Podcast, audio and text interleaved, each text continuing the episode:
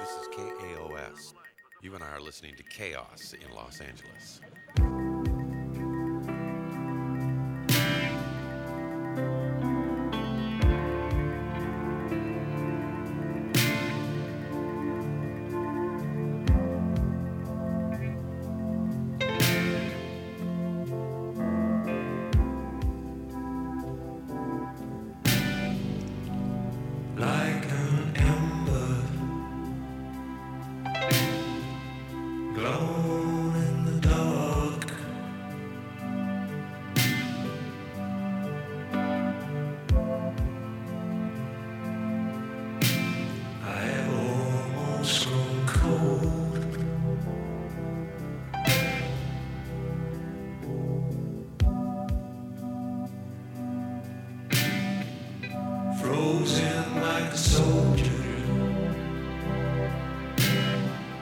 Standing by the flag